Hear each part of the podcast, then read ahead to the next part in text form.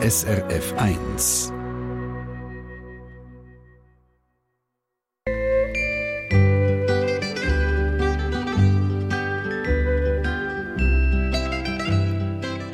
Die Ladina Spiess hat für Glückskette aktuell auf SRF 1 via Skype mit einer Mitarbeiterin vom Glückskette-Partner Hales Armee geredet. Eine Mitarbeiterin, die zurzeit in Nepal ist. Es ist Damaris Frick. Sie koordiniert Nothilfe und bleibt so lange in Nepal, bis dann die Phase vom Wiederaufbau anfängt.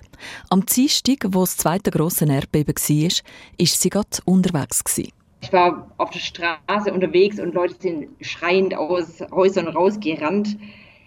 Ich meine, wenn man schon mal das Erlebnis hinter sich hatte, ist auch verständlich, wenn man sehen, also miterlebt hat, was für große Schäden so ein Erdbeben natürlich auch hervorrufen kann. Von daher ist jetzt so ein bisschen die Stimmung, jeder ist so ein bisschen abwarten. Abwarten und hoffen, dass der Erde nicht nochmal so stark schüttelt. Aber eben, Niemand traut der momentanen Ruhe. In die Häuser zurück getraut sich kaum jemand, sagt Damaris Frick. Viele Leute schlafen draußen, also wir auch. Im Grunde, die meisten Leute in Kathmandu schlafen erstmal jetzt wieder draußen, weil es gab nach dem großen Beben, also ich glaube in der Nacht waren es mindestens sechs Nachbeben. Und da ist natürlich die Befürchtung schon da, dass es noch nicht zu Ende ist. Das Erdbeben vom letzten Dienstag hat die Verteilung der Hilfsgüter noch schwieriger gemacht. Es hat ja nach dem ersten grossen Beben vom 25. April schon Gebiete gegeben, wo kaum zugänglich sind. Da hat sich die Lage jetzt noch verschärft und macht eben die Verteilung zum Teil unmöglich.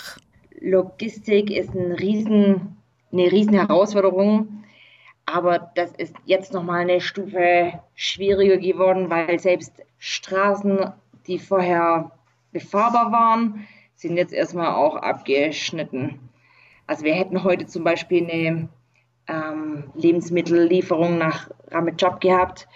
Da konnte man vor ein paar Tagen noch fahren und jetzt ist erstmal die Straße sozusagen auch nicht mehr zugänglich. Dort, wo es möglich ist, kommen natürlich die Leute, die betroffen sind vom Erdbeben, zu Wasser, Lebensmitteln und Zelt, sagt Damaris Frick von der Heilsarmee. Die Hilfswerke die arbeiten wo immer möglich zusammen, beziehungsweise sie sprechen sich gegenseitig ab.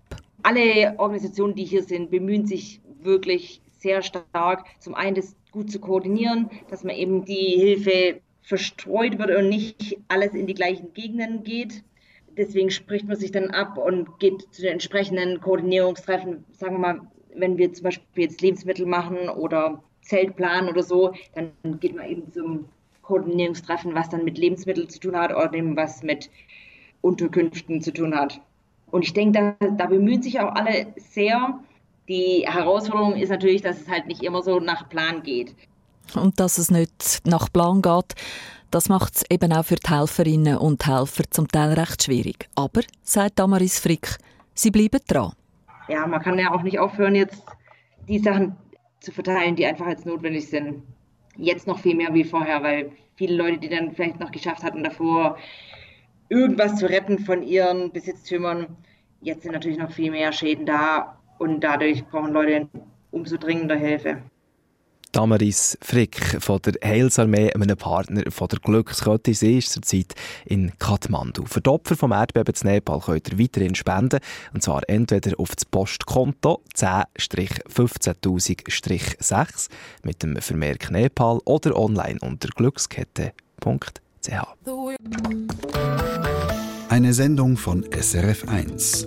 Mehr Informationen und Podcasts auf srf1.ch.